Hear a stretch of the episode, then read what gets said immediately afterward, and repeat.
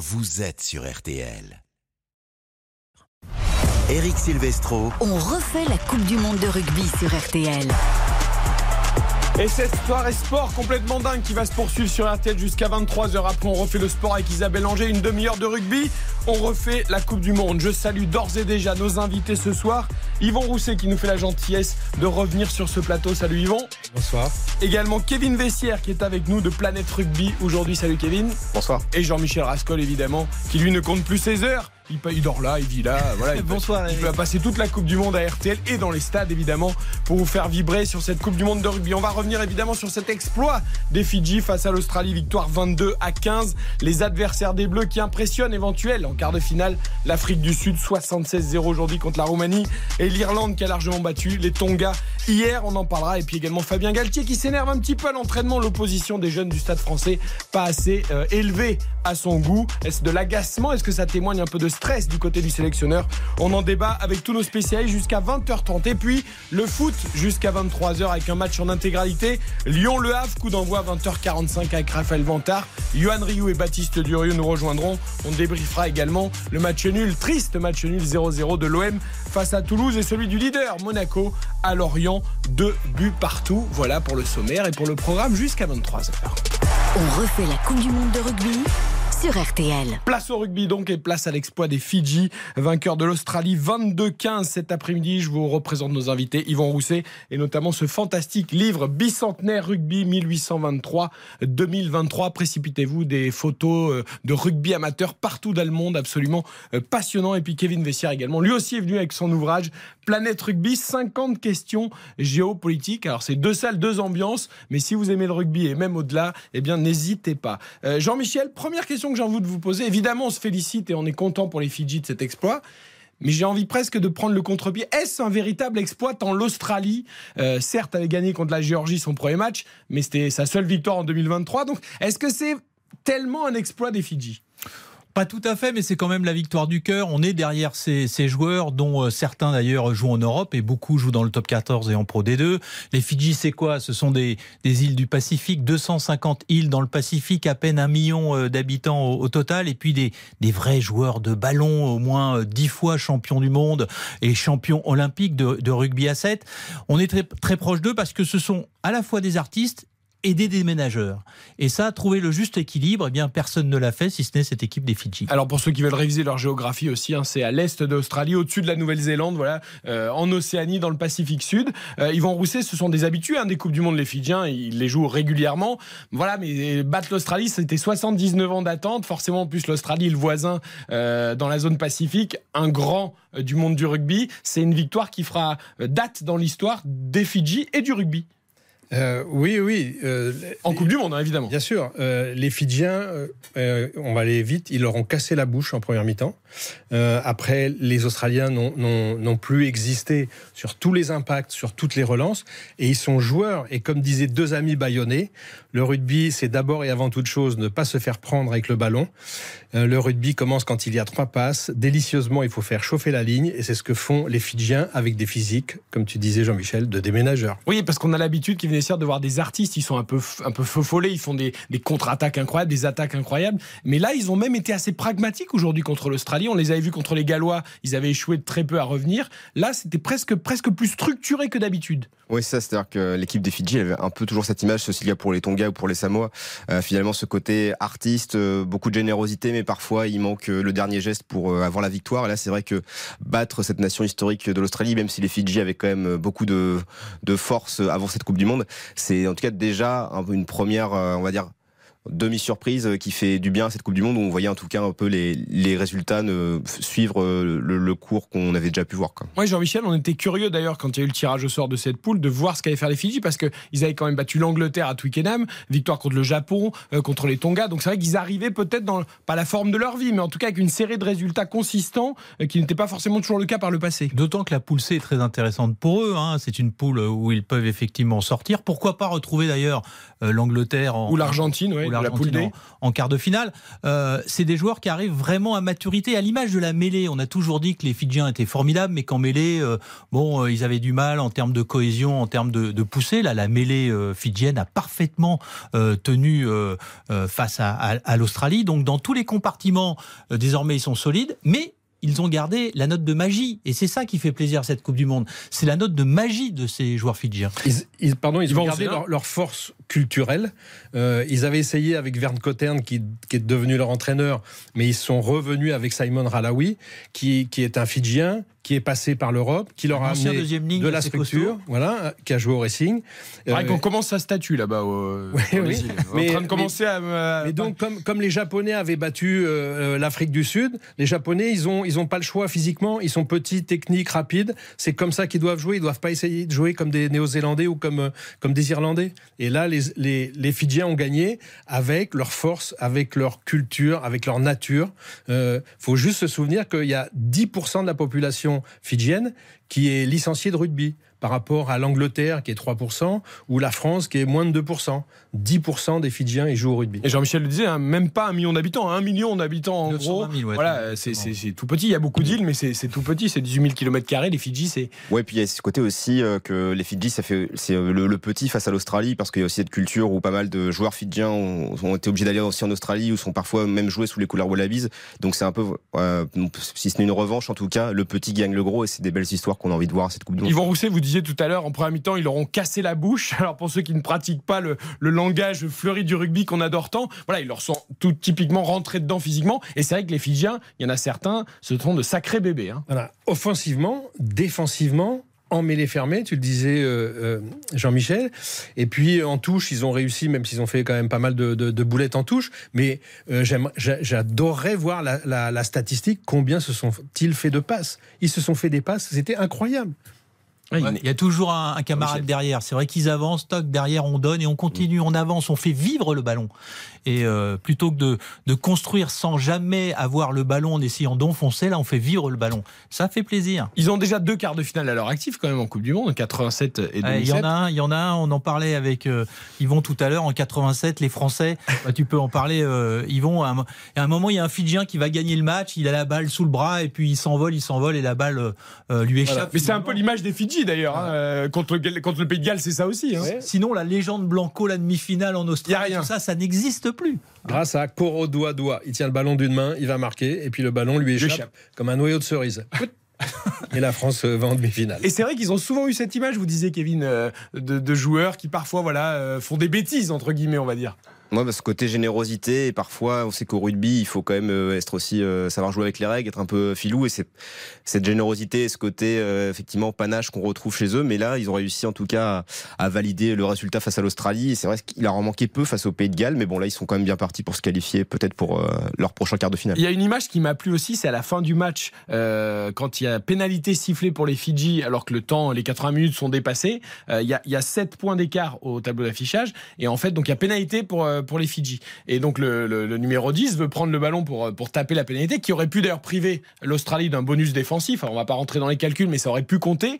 Euh, et lui, donc, prend le ballon. Et il y a les autres joueurs qui disent non, non, non, tu balances le ballon en touche, parce que là, on a battu l'Australie, euh, c'est fini, tu balances le ballon en touche. Il faut savoir que, admettons qu'il ait touché le poteau euh, lors de la transformation et que les Australiens la relance est possible. Voilà, la relance, c'est possible. Et donc, les gars lui disaient non, non, non, tu balances. Bon, il a quand même tapé la pénalité. Il ne l'a pas marqué. Voilà, donc c'est marrant aussi. Ça, Ouais. on- ça montre l'im- l'importance de cette victoire. Ils sont fantasques, ils sont joueurs, il leur manquait un peu de rigueur.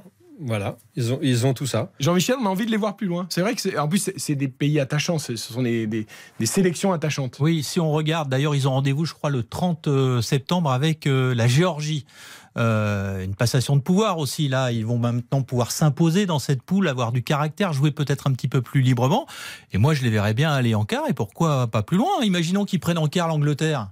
Ils les ont battus en match de préparation il y a, il y a un mois à Twickenham en plus. Donc, euh, la Coupe du Monde s'ouvre aux Fidji. L'Angleterre qui affronte le Japon tout à l'heure à 21h. Il y en a un, euh, Tuisova, le joueur de Lyon, hein, on l'a vu cet, après-midi, enfin on l'a vu euh, par écran interposé. C'est à l'image de cette équipe, à la fois puissant, inspiré, euh, valeureux, et puis euh, quatre poumons, quoi. Les- C'est un tracteur. C'est l'amour est dans le bray, mais euh, en Fidji. Ah, ça nous intéresse, l'amour est dans le pré, dans le groupe, ça marche toujours. Euh, juste un petit mot sur l'Australie, parce qu'on parle de la générosité, l'enthousiasme euh, des Fidji. Euh, L'Australie, bah, depuis un an, c'est une catastrophe. Eddie Jones n'a pas fait de miracle, alors qu'il nous dit, ouais, euh, continue à nous enfoncer, continue à nous enfoncer. Là, ils prennent quand même une sacrée leçon. Et là, il n'y a pas de sourire hein, sur le visage de Eddie Jones et des Australiens. C'est la soupe à la grimace. Attention, parce que le gal euh, Australie va devenir très important, ils vont, et l'Australie est en danger. Hein.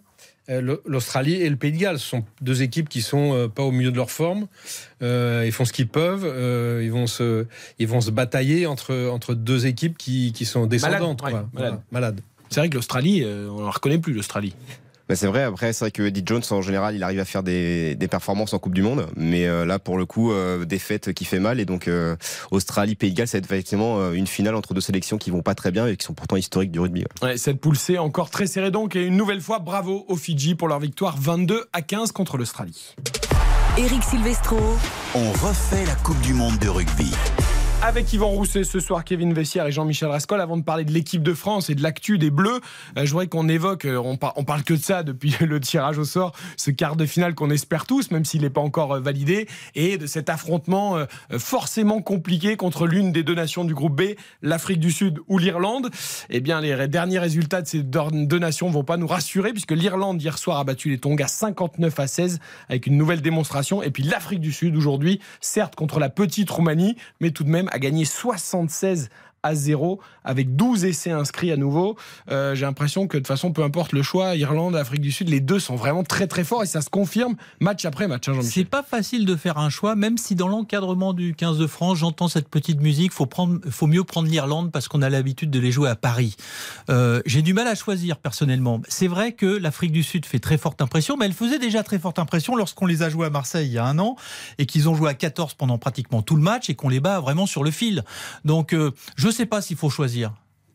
Ouais, Yvon, j'ai l'impression qu'eux, ils cassent des bouches aussi, les Sud-Africains. Moi, Parce je- que physiquement, c'est des tracteurs, c'est des tanks. Voilà. Les, avants. euh, Euh, des tanks, oui.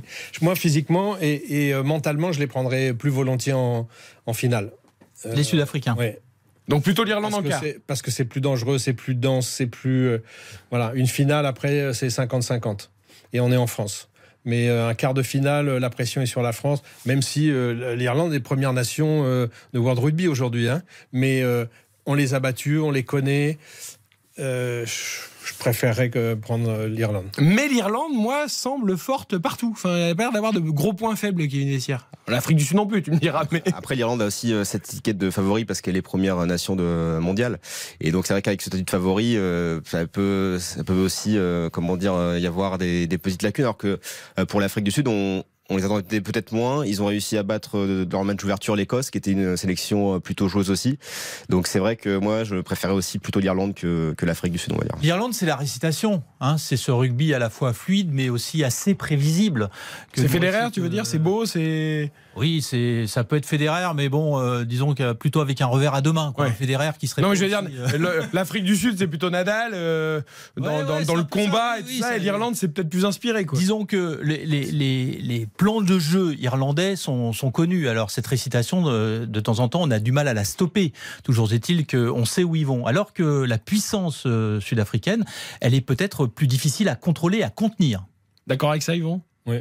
Les Irlandais sont pas fantasques, hein. Font pas de fautes.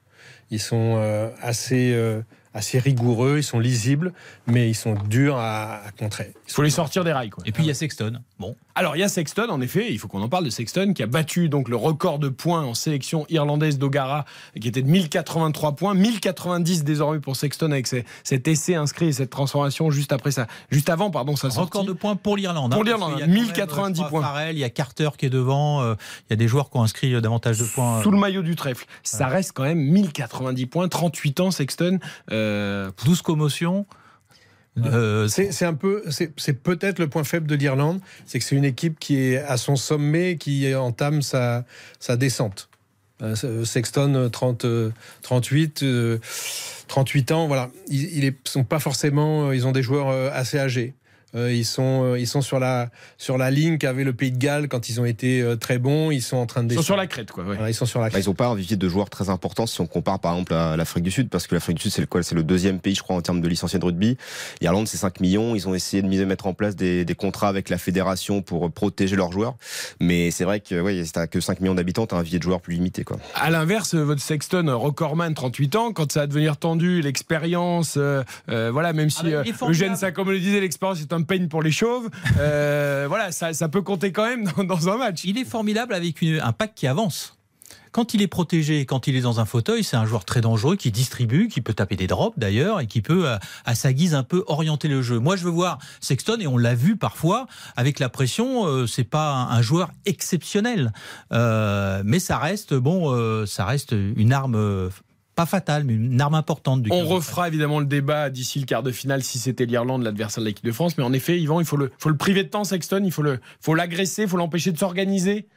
Euh, Johnny Wilkinson a pris euh, un jour au Stade de France Betsen toute la partie. À la fin, il était tout rouge. Il n'y a pas un ouvreur qui résiste à une pression inouïe. Et euh, Sexton en fait partie. Il n'y a personne. Dans un fauteuil, derrière, derrière une grande passe de mille mêlée, avec un paquet qui avance, c'est facile. On l'a vu quand il a joué au Racing, Sexton, il a joué dans le top 14. Les consignes étaient de venir l'agresser. Il a dû jouer 10 matchs. Il était blessé le reste du temps. Ouais. D'accord. Malheureusement, c'est la réalité. Et, et on a ça en magasin. Un, un Betsen aujourd'hui, on, on en a en magasin pour aller embêter euh, un demi d'ouverture euh, qui a besoin d'être dans un fauteuil. On, a, ouais, on a tout ce qu'il faut euh, dans le 15 de France. Oui, oui. Hein Oui, on a ce qu'il faut. On a des troisième lignes à la Un fois. Aldrit, un garçon, tout ça, ça va, ça va croquer euh, du Sexton. Bon, très bien. Ils vont jouer sur Dupont, on jouera sur Sexton. D'accord. Mais voilà, les forces, les forces. Mais Dupont, Dupont n'est pas un point faible. Voilà. Sexton peut en devenir un. Effectivement. Ah, ça, c'est une formule que l'on va retenir et que l'on va garder pour le quart de finale éventuel. Euh, donc, Afrique du Sud-Irlande, j'ai bien compris, tout le monde autour de la table préférait l'Irlande. Euh, c'est quand l'Afrique du Sud-Irlande? C'est le week-end prochain? Oui, c'est Celui-là, samedi prochain. Eh, parce que... 21h, Stade de France. Et moi, je serais curieux de voir, du côté de l'Afrique du Sud et de l'Irlande, si on va jouer ce match. Euh, on joue toujours à fond en rugby. Ça Non, non, mais à fond, je veux dire, avec tous les titulaires, tout ça, est-ce qu'on Ah va oui. pas à un moment euh, cacher quelques armes Non, est- est-ce que. Parce que finir première de son groupe, euh, c'est pas forcément l'assurance non plus. euh, voilà, c'est la France ou les Blacks. La France a caché depuis le début. La France cache des choses. Ah, L'Afrique du Sud a changé tout son 15 hein, contre la Roumanie. dit, euh, on n'a pas tout montré. Euh, on n'a pas tout montré. On n'a pas que- montré grand-chose contre l'Uruguay, Oui, ça mais on a montré un peu devant les Blacks, mais euh, l'équipe, c'est pour le quart de finale. C'est France-Afrique du Sud ou France-Irlande. C'est ça, c'est le premier match de la Coupe du Monde. La finale, si vous voulez, c'est là que ça commence. D'accord. Trois matchs à gagner. Bon, vous n'êtes pas inquiet apparemment. Mais justement, les Bleus, on en parle juste après la pause avec Yvan Rousset, Kevin Vessière et Jean-Michel Rascol. On refait la Coupe du Monde de rugby jusqu'à 20h30. Ne bougez pas. On refait la Coupe du Monde de rugby sur RTL.